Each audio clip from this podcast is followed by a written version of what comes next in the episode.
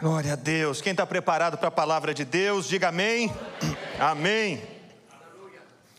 Meus irmãos, nós temos caminhado em cima de uma série já há alguns domingos, e o nome da série é Endurance. Endurance fala de resiliência, de, de perseverança, de força, de resistência que nós adquirimos na nossa caminhada para conseguirmos chegar mais longe para conseguirmos cruzar a linha de chegada. E nós já trabalhamos diversos temas aqui, nós vimos como está escrito em Hebreus 12, 1, que nós precisamos para chegar mais longe, para adquirir essa resiliência, para ter endurance, nós precisamos ter bons referenciais.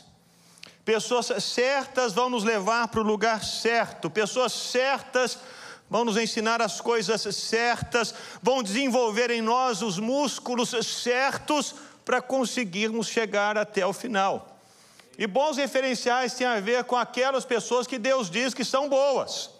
Não são aquelas pessoas que a, a, mídia diz que são boas. Não, não tem absolutamente nada a ver com aquilo que os homens dizem, mas sim com aquilo que Deus diz. Precisamos olhar para essa nuvem de testemunhas e seguir o exemplo delas, porque elas receberam a aprovação de Deus. Vimos também que para chegarmos no final e termos esse endurance, é, essa resiliência, nós precisamos aliviar a bagagem extra. Em Hebreus 12:1 diz que nós devemos nos livrar de todo o peso. E peso é tudo aquilo que trazemos para a nossa vida durante a caminhada e que vai deixando a nossa corrida mais devagar. Tudo aquilo que começa a nos deixar cansados. Tudo aquilo que começa a nos fazer querer desistir da jornada. É tudo aquilo que é, nos faz perder aquele fogo do início aquele primeiro fogo que havia no nosso coração, quando começamos a jornada e a corrida, de repente os passos estão mais pesados, as pernas mais cansadas. É por causa de peso que começamos a colocar sobre nós e que não tem nada a ver com Deus. Para podermos chegar mais longe e ter essa perseverança e essa resiliência, nós precisamos nos aliviar do peso extra, que a gente sabe que não é de Deus. E o Espírito Santo nos mostra no decorrer da caminhada aquilo que não é de Deus. Talvez você esteja perguntando assim, mas o que é que seria isso na minha vida? Peça ao Espírito Santo, ele vai mostrar para você. Livre-se do peso. No último domingo nós falamos que para termos endurance, para termos resiliência e perseverança, nós precisamos ser liderados pelo Espírito Santo. Nós não vamos conseguir permanecer na corrida, nós não vamos conseguir chegar até o final da jornada se não vivermos uma vida cheios do Espírito Santo. É impossível. Jesus sabia disso e por isso ele afirmou: nós iríamos receber poder ao descer sobre nós o Espírito Santo, e aí sim iríamos cumprir a missão. Não tem como cumprirmos a missão que Deus nos deu para chegarmos ao final sem o Espírito Santo. E como ficamos cheios do Espírito Santo? Vimos isso no último domingo, falando entre nós com os salmos. Como eu tenho conversado com as pessoas à minha volta? Quais são as palavras que saem da minha boca? Isso nos deixa cheio do Espírito Santo, as nossas conversas, uns com os outros, se elas estão focadas em Deus, as grandezas de Deus, isso nos deixa cheios do Espírito Santo. Nessa última semana, nós estivemos viajando com alguns irmãos e estávamos tomando café juntos e, e, conversávamos sobre as coisas do Senhor, e um texto lá de, de Apocalipse, e de repente a Ana chegou e disse: Uau, estou cheio do Espírito Santo, meu Deus! E ela já queria começar a orar lá no restaurante. Essas devem ser as nossas Amém. conversas. Amém. Nós enchemos do Espírito Santo conversando entre nós das coisas de Deus. É o que diz o Salmo. O que ouvimos e aprendemos, o que nos contaram os nossos pais, nós não vamos encobrir aos nossos filhos, vamos contar à vindoura geração os louvores do Senhor, o seu poder e as maravilhas que fez. Falando entre nós com salmos, entoando e louvando de coração ao Senhor, a nossa adoração a Deus precisa nascer do nosso coração, não é algo mecânico, não é algo de um ritual vazio, mas nasce de dentro. Quando fazemos isso, nós vamos ficando cheios do Espírito Santo. E dando sempre, dando graças por tudo ao nosso Deus e Pai. E agora a gente fala com outro as coisas de Deus, a gente louva a Deus com o coração e a gente fala para a nossa alma: minha alma, dê graças por tudo. Dê graças por tudo. E assim ficamos cheios do Espírito Santo e somos liderados pelo Espírito Santo para podermos chegar no final. Vocês estão me acompanhando aí? Bem, se você não participou dos outros cultos, então você tem um resumo das mensagens que tivemos aí nos últimos domingos. E agora eu queria voltar para as palavras de Jesus, porque existe mais uma, um tijolo nessa construção. Em, uma, em Mateus 24, 44, Jesus está eh, conversando com os discípulos e ele diz assim: por isso estejam também vocês preparados, porque o filho do homem virá a hora em que vocês menos esperam. Nós temos eh, duas verdades nessa palavra de Jesus. A primeira delas é essa: o filho do homem virá. E é importante nós enfatizarmos isso, eu enfatizar isso aqui nessa noite, porque muita gente imagina que o Evangelho tem a ver apenas com o perdão dos pecados tem a ver com o perdão dos pecados, com a libertação do poder das trevas, mas não é apenas isso. O Evangelho fala do perdão dos pecados, da morte de Jesus na cruz, da ressurreição de Jesus, mas também fala da volta de Jesus. Isso tem eh, ficado assim esquecido na gaveta de muitos corações. Muita gente nem sequer se lembra que Jesus está às portas, Jesus está voltando, que Jesus vai voltar. E a Bíblia nos afirma que Jesus vai voltar e vai conquistar o mundo inteiro, vai se tornar o único Senhor e soberano sobre tudo e todos. E nesse tempo ninguém mais vai falar de Estados Unidos, China, Rússia, Coreia do Norte, Brasil, Irã. Não, esse não vai ser o assunto.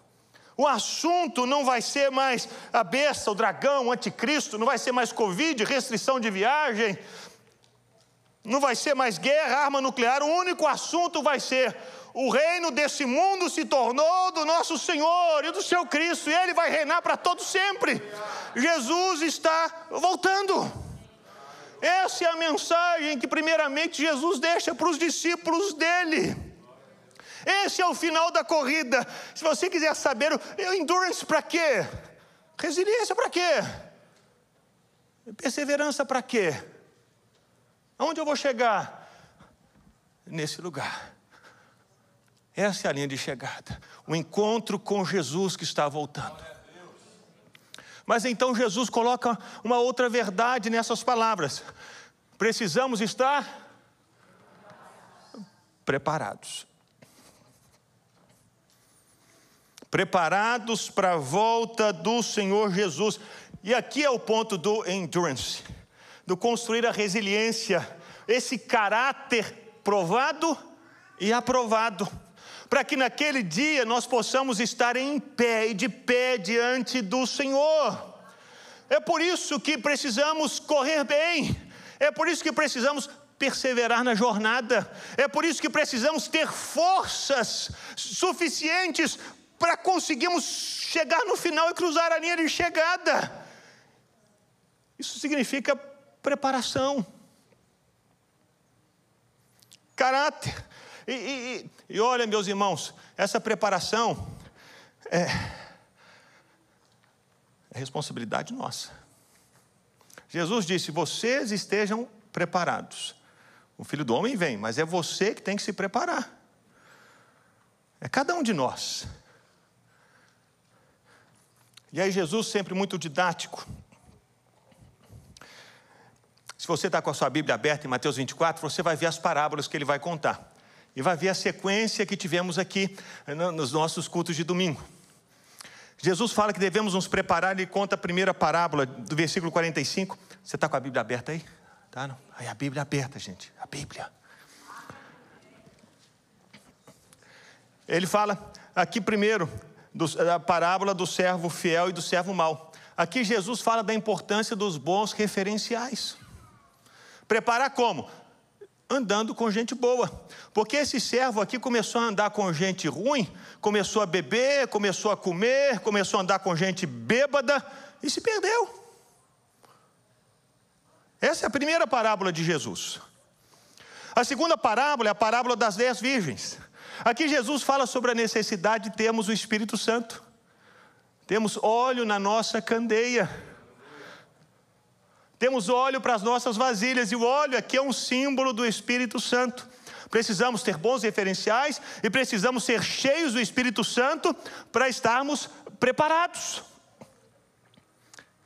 Essa é a segunda parábola que Jesus conta aqui.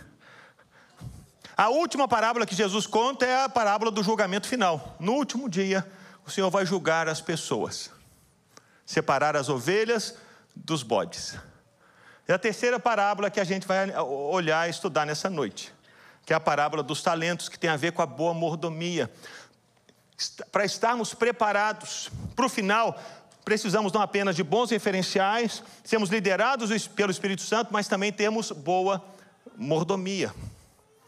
Eu queria que você abrisse a sua Bíblia aí para lermos esse texto. Se você não está com a sua Bíblia, você pode acompanhar aqui na tela. Aqui a gente também faz um exame de vista de graça. Você não está conseguindo ler aqui, você pode ir no oftalmologista e você pode fazer um teste. Provavelmente você vai precisar de usar óculos. Mas você não consegue enxergar aqui, abra sua Bíblia ou no, no, no livro, ou no papel, no telefone, no iPad, e acompanhe a leitura. Diz assim, versículo 14: Pois será como um homem que, ausentando-se do país, chamou os seus servos e lhes confiou os seus bens. A um deu cinco talentos, a outro deu dois e a outro deu um, de acordo com a capacidade de cada um deles. E então partiu. O servo que tinha recebido cinco talentos saiu imediatamente a negociar com eles e ganhou outros cinco. Do mesmo modo, o que tinha recebido dois ganhou outros dois. Mas o servo que tinha recebido um talento, saindo, fez um buraco na terra e escondeu o dinheiro do seu senhor. Depois de muito tempo, o senhor daqueles servos voltou e fez um ajuste de contas com eles. Aproximando-se o que tinha recebido cinco talentos, entregou outros cinco, dizendo: O Senhor me confiou cinco talentos, eis aqui outros cinco que ganhei. E o Senhor disse: Muito bom, servo bom e fiel. Você foi fiel no pouco, sobre o muito colocarei. Venha participar da alegria do seu Senhor. E aproximando-se também o que tinha recebido dois talentos, disse: O Senhor me confiou dois talentos. Eis aqui outros dois que ganhei. Então o Senhor disse, ele repetiu as mesmas palavras que havia dito para o outro: Muito bem, servo bom e fiel. Você foi fiel no pouco, sobre o muito colocarei. Venha participar da alegria do seu Senhor. Chegando por fim o que tinha recebido um talento, disse: Sabendo que o Senhor é um homem severo, que colhe onde não plantou e ajunta onde não espalhou, fiquei com medo e escondi o seu talento na terra. Aqui está o que é seu. Mas o Senhor respondeu: servo mau e preguiçoso. Você sabia que eu colho onde não plantei e ajunto onde não espalhei? Então você devia ter entregado meu dinheiro aos banqueiros e eu, ao voltar, receberia com juros o que é meu. Portanto, tirem dele o talento e deem ao que tem dez. Porque a todo o que tem, mais será dado e terá em abundância. Mas ao que não tem, até o que tem lhe será tirado. Quanto ao servo inútil, lancem-no para fora nas trevas. Ali haverá choro e ranger de dentes. Eu sei que é uma parábola muito grande, mas essa parábola ela pode ser reduzida em três ênfases. Se você souber essas três ênfases da parábola, você entende essa parábola por completo. A primeira delas é dádiva. É o que diz os versículos 14 e 15. Fala de dádiva. Diz assim: será como homem que, ausentando-se do país, chamou os seus servos e lhes confiou os seus bens. A um deu cinco talentos, a outro dois e a outro um, de acordo com a capacidade de cada um. O nome para isso é dádiva. O apóstolo Paulo, ele fala essa mesma verdade com outras palavras. É assim que nós começamos a, a, a, se você quiser saber como que a teologia acontece, as doutrinas são feitas, elas são feitas assim, puxa, Jesus falou aqui, Paulo falou aqui, João falou aqui, o Antigo Testamento fala isso, é a mesma coisa. Não existe é, é, é, é dissensão, contradição. Paulo falou a mesma coisa, quer ver? Paulo escreveu em Efésios 4, de 7 a 8, dizendo que a graça foi concedida a cada um de nós, segundo a medida do dom de Cristo, por isso diz quando ele subiu às alturas, levou o cativo o cativeiro e concedeu dons aos homens. É a mesma coisa. Aqui diz que Jesus, esse homem, que Paulo nos faz saber que é Jesus, se ausentou do país. Jesus subiu aos céus. E quando ele subiu aos céus, ele chamou os seus servos e lhes deu bens. Paulo diz: quando Jesus subiu aos céus, levou o cativo o cativeiro e concedeu dons aos homens. É a mesma coisa. Então esse texto nos fala sobre Jesus. E Jesus, quando ele subiu, ele nos deu dons, nos abençoou com dádivas, de acordo com a capacidade de cada um de nós. A uns ele confiou mais dádivas e a outros menos. E aqui um parêntese, meus irmãos, porque muitas vezes, ao lermos essa parábola, nós focamos os nossos olhos, por que, que ele deu mais para um e menos para outro? Por que ele tem mais que eu? E nós nos perdemos nessas discussões. Mas, meu, meu irmão, entenda: se Deus quis dar mais para um e menos para outro, o problema não é seu nem meu, é dele. É responsabilidade dele e a decisão dele. Então nós não temos que ficar nos perdendo nessas discussões. O que cabe a nós é saber que ninguém ficou de mãos vazias. Ninguém. Ninguém deixou de receber bens de Deus, dádivas de Deus, presentes de Deus, ninguém. Você, se você nasceu de novo, se você foi transformado pelo agir do Espírito Santo, você recebeu bênçãos de Deus na sua vida. Portanto, o importante aqui não é olhar para o que o outro tem ou não tenho, não, não, mas é me ocupar com aquilo que Deus me deu e administrar aquilo que Deus me deu. Eu tenho que olhar para mim, o que é que Deus me deu? Ele te deu alguma coisa. Olha para suas mãos. Olha, não olha para mim, olha para suas mãos. Qual foi o presente que Deus colocou nas suas mãos? Tempo. Deus te deu tempo. Saúde. Você tem uma casa para morar? Você tem força, inteligência. Olha para suas mãos, você consegue ver que Deus te deu dinheiro, bons relacionamentos, uma habilidade para fazer uma comida tão gostosa, coragem para empreender. Você tem tranquilidade para tomar decisões, jeito para cuidar de crianças, criatividade para inventar produtos novos, novos negócios. Deus te deu uma voz bonita, Deus te deu uma beleza exterior. Percebe? Percebe as tantas dádivas, eu poderia seguir essa lista por horas e horas e horas e horas. São bens que Deus colocou nas suas mãos. E a Bíblia diz que nós não podemos nos enganar. Tiago escreve isso. Tiago capítulo 1, 16, 17, ele diz assim: Não se engane. Não se engane. Não se deixe enganar. Toda boa dádiva e todo dom perfeito não vem do seu mérito, não vem da sua conquista, não vem do seu trabalho, vem de Deus, desce do Pai, em quem não pode haver mudança nem variação. Se você tem algum bem, não se engane, não deixe o inimigo cochichar no seu ouvido dizendo assim: mas você é demais, olha o que, que você conquistou, olha o que, que você construiu, olha o que, que você fez. Olha como você é bom, como você é inteligente, como você é sábio, como você é dedicado. Não dê ouvidos ao diabo, não, porque a Bíblia diz: não se enganem. Toda dádiva e dom perfeito vem do Pai das luzes. Então, se você tem algo nas suas mãos, se você tem tempo, se você tem saúde, se você tem trabalho, se você tem uma casa onde você mora, se você tem dinheiro no banco, se você tem criatividade para fazer as coisas, se você tem jeito com crianças, se você sabe fazer uma comida gostosa, se você tem uma voz boa para cantar, tudo isso você recebeu de Deus.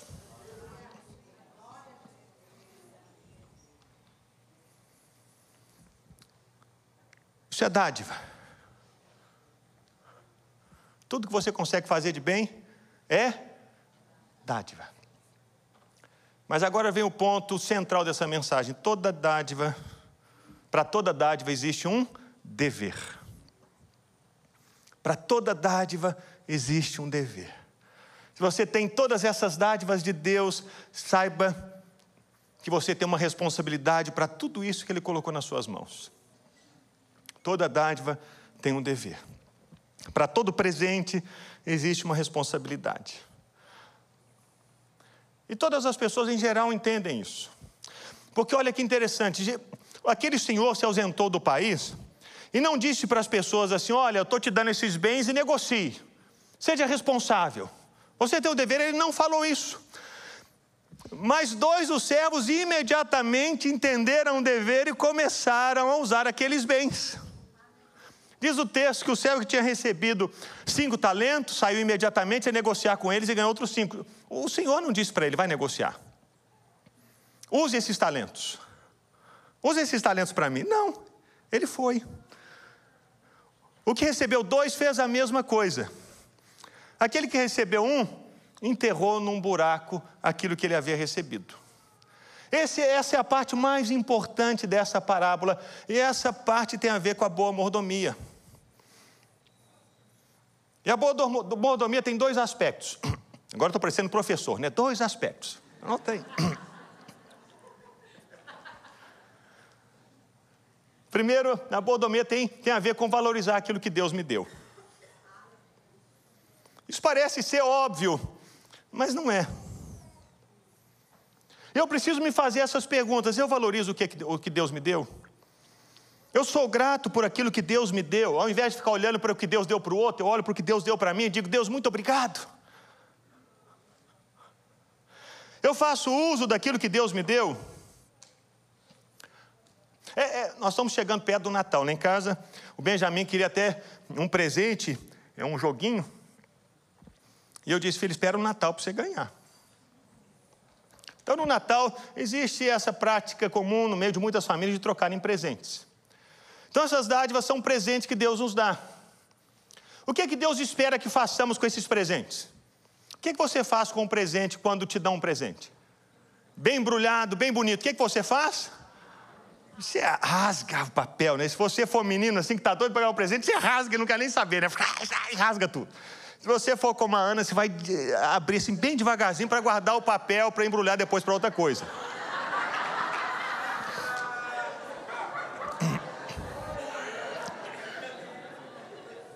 Mas você abre.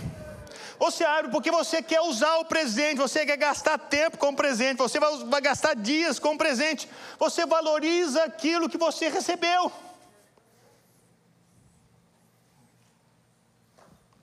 Mas tem gente que recebe presente e acha que já está tão cheio de coisa, já tem tudo que nem abre, nem usa, nem brinca, deixa guardado lá dentro do armário. Já tem tantas calças, já tem tanta camisa, já tem tanta meia, né? Meia, né? Já tem tanto que eu nem abro e deixo no armário. É sobre isso que está falando. Boa modomia tem a ver com primeiro valorizar aquilo que eu recebi. Será que eu estou usando aquilo que eu recebi? Será que eu gostei do que eu recebi? Será que eu estou mostrando para todo mundo? Olha o que eu recebi! Olha que coisa maravilhosa! Olha, deixa, deixa eu brincar com você! Ah, deixa eu te mostrar! Deixa, deixa eu ser mais específico agora com os presentes que Deus deu para você. Se você receber uma voz bonita, você canta. Se você receber uma mente privilegiada, você usa, você ensina, você escreve. Você facilita a vida das pessoas com invenções novas. Se você recebeu essa, essa capacidade de construir relacionamentos, você tem feito isso, tem criado pontes. Se você recebeu saúde, o que você tem feito? Você sai de casa, você brinca com os meninos, você conversa com as pessoas, você trabalha. Ou apesar de você ter recebido todas essas dádivas, a sua escolha é ficar em casa. Quero fazer nada. Nada. Não quero me envolver na igreja. Eu quero só sentar e ficar lá, só recebendo. Igual eu faço quando eu estou em casa, na frente da TV, eu ligo Netflix, Netflix, Amazon Prime ou o que for lá e fico assistindo filme três horas. Não quero nem sair de casa. Gosto de reclamar da vida, falar dos outros.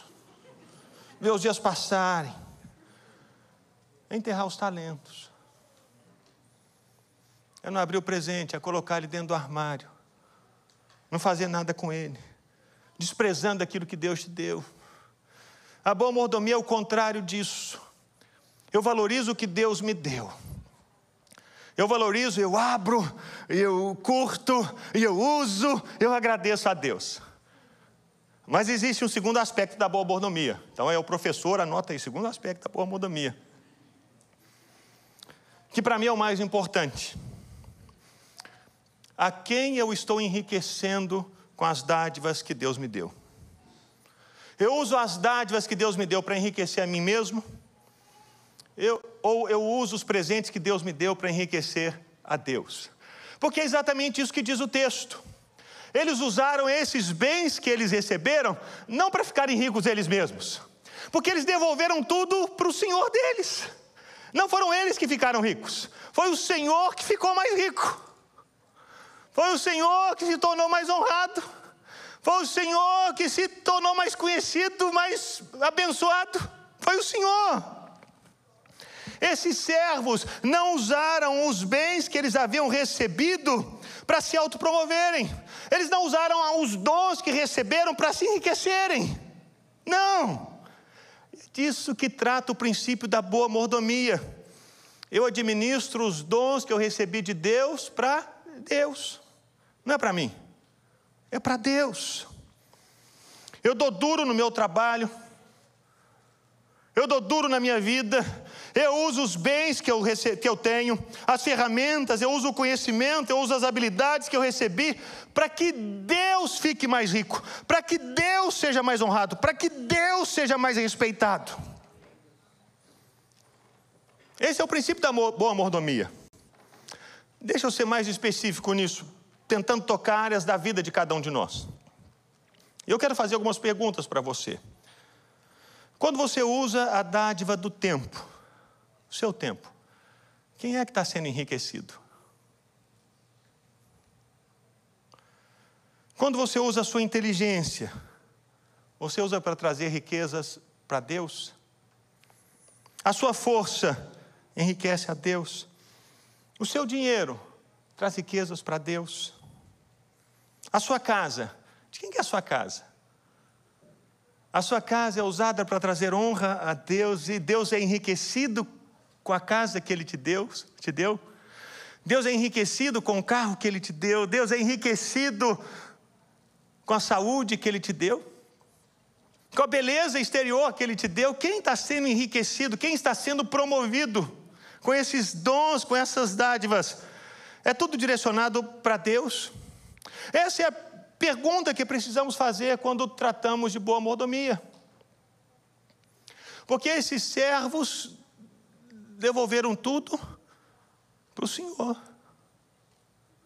Eles sabiam isso que eu tenho não é meu, é de Deus.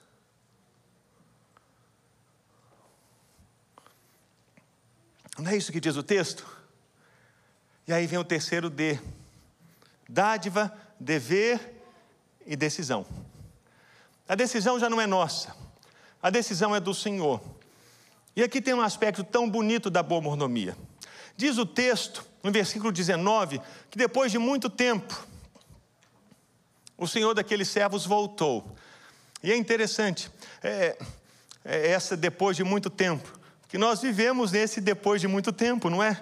Jesus partiu E a gente fica esperando, Senhor, é agora, é agora, é agora, é hoje, é hoje, é hoje. E o tempo vai passando. Mas uma certeza nós podemos ter: Ele está voltando, Ele vai voltar. Não diz depois de muito tempo, Ele não voltou. Não, depois de muito tempo, Ele voltou. Ele voltou. Ele subiu, ele deu dons para as pessoas, deu bens e diz assim: tá aí. E as pessoas que receberam os bens entenderam: eu tenho um dever para com Deus que me deu os bens, até ele voltar. E o Senhor voltou. E ele fez um ajuste de contas.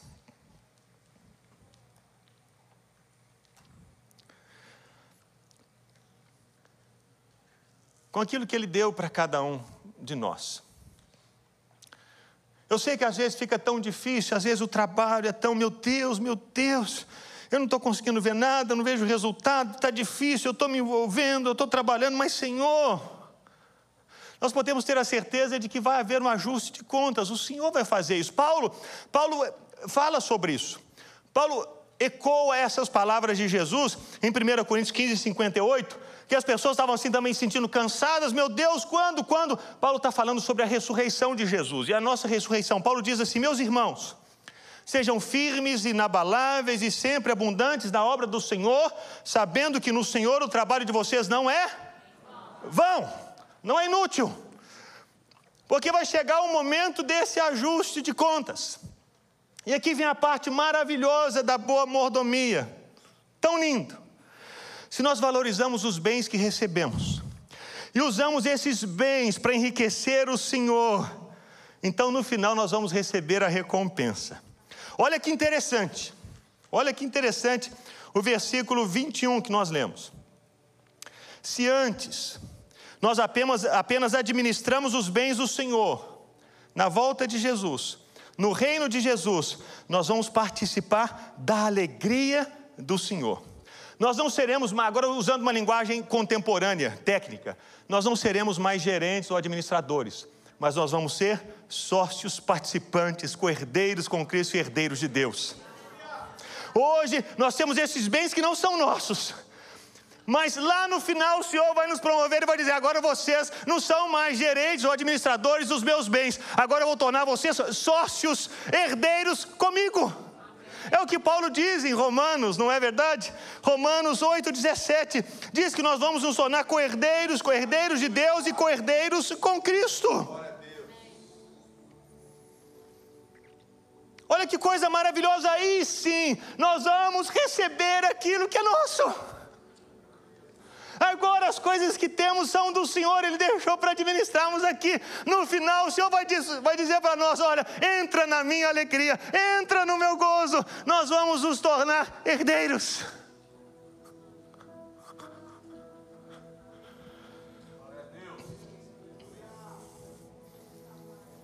Meus irmãos, nós estamos numa corrida, usando a, a figura dessa parábola, nós estamos todos trabalhando na mesma empresa na mesma empresa. Cada um numa área da empresa.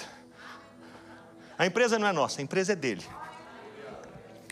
Ele te deu a sua cadeira, te deu a mesa, te deu a sala, ele te deu os recursos, o dinheiro para você investir na empresa onde for. Ele te deu conhecimento, te deu tudo, te deu o curso, pagou, fez tudo, tudo, tudo, tudo. Mas à medida que você trabalha nessa empresa, quem enriquece nessa empresa é o dono da empresa. Você recebe alguma coisa aqui, mas você sabe, puxa vida, é, é, é eu estou trabalhando é para Ele. É isso mesmo. A ideia é essa desse texto. Mas quando chegar no final,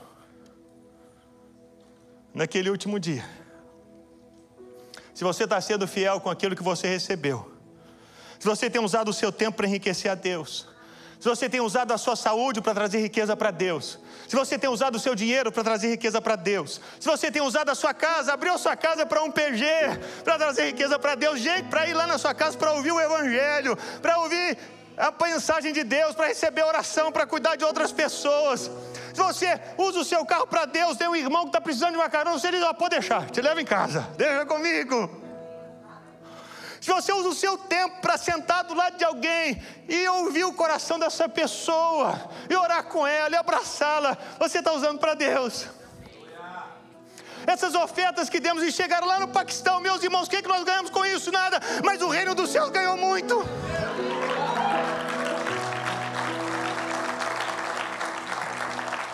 Aqui, isso que temos feito aqui, reunido, é um tempo que nós separamos para Deus para estarmos juntos, nos fortalecendo uns aos outros e abrindo uma coluna aqui dos, da terra até o céu, para que os céus do sul da Flórida sejam rasgados como cantamos, dizendo: Senhor, venha, que se rasgue os céus e o seu reino venha. Quando nós nos reunimos aqui juntos, estamos fazendo isso, servindo a Deus usando o nosso tempo, a nossa voz. Quando usamos a nossa inteligência, no final, nós podemos ter a certeza de que Deus vai nos promover.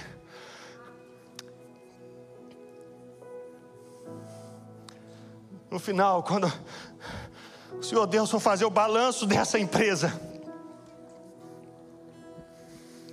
Ele vai nos dar as ações dessa empresa, vai dizer: agora você faz parte comigo, essa empresa é sua também.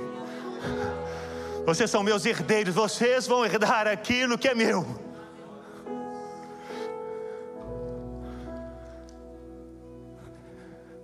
É isso que esse texto diz. Então vale a pena, meus irmãos, caminharmos na boa mordomia. Não, não tenhamos uma visão curta, não tenha uma visão curta para o aqui e o agora, não. A nossa vida é como um sopro.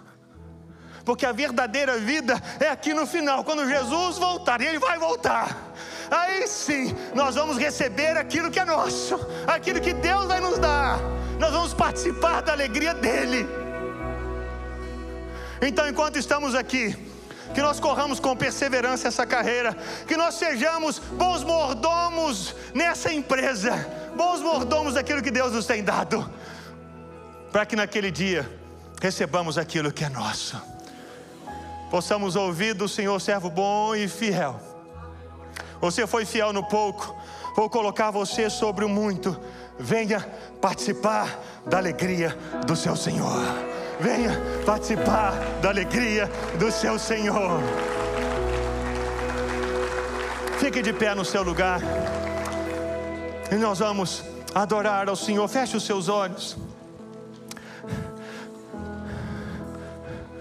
A boa mordomia. E que você possa nesse momento, orar e dizer: Senhor, tudo entregarei, tudo é teu.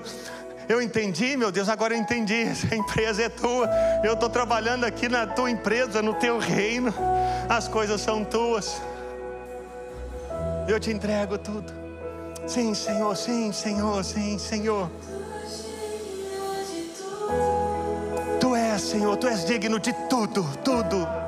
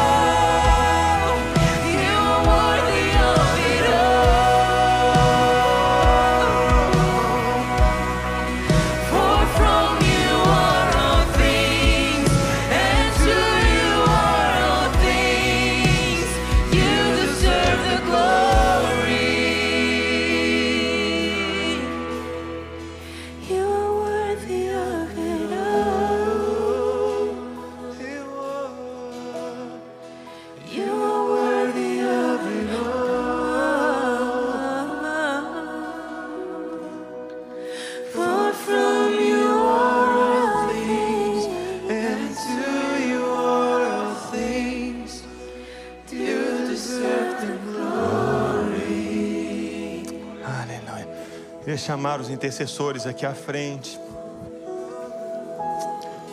E nós vamos fazer uma oração e depois vamos continuar com esse refrão. E se você precisa de oração em alguma área da sua vida, não vá embora. Não vá. Enquanto estivermos cantando essa canção, eu convido você a sair do seu lugar e a vir aqui à frente, para podermos orar por você, para podermos abençoar você, qualquer que seja a área da sua vida. Talvez você precisa se reconciliar com Jesus. Queremos orar com você. Você precisa entregar a sua vida a Jesus. Você nunca orou dizendo: Jesus, entra na minha vida, entra no meu coração. Não vá embora, não vá embora sem fazer essa oração de entrega. Talvez você esteja com alguma situação no seu casamento. Nós queremos orar por você e cremos no poder de Deus. E o seu casamento, a sua casa vai ser restaurada no nome de Jesus. Se for alguma coisa no seu trabalho, o que for, nós estamos aqui para te servir, para orar por você e abençoar você no nome de Jesus. Então eu vou orar encerrando esse momento, mas se você precisa de oração, você pode saindo do seu lugar e pode vir aqui à frente para orarmos por você. Pai, no nome de Jesus, declaramos, ó Deus, é essa canção, essas palavras para a nossa vida. Dizemos sim que o Senhor é digno de tudo, tudo recebemos de Ti, tudo devolvemos para Ti. Queremos ser bons mordomos, ó Deus, bons mordomos daquilo que o Senhor colocou nas nossas mãos e que é teu. Porque, ó Deus, queremos receber aquilo que é nosso e vamos receber naquele dia. E vamos ouvir do Senhor, servo bom e fiel. Você foi fiel no pouco, vou colocar você sobre o muito. Queremos sim participar da alegria do Senhor. Que sejamos bons mordomos, ó Deus, todos nós aqui.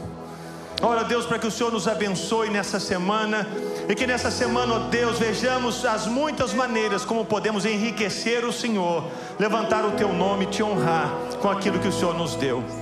É o que te pedimos, Pai, no nome de Jesus. É agora que a graça maravilhosa de Jesus, o amor de Deus, o nosso Pai, e a doce comunhão, a doce consolação e o poder do Espírito Santo seja sobre a sua vida, meu irmão e minha irmã, e sobre todo o povo de Deus espalhado pelas nações da terra, hoje e para todos sempre. Amém. Aleluia. Se você precisa de oração, sai do seu lugar, vem aqui à frente. Queremos orar e abençoar você enquanto cantamos. You deserve the glory.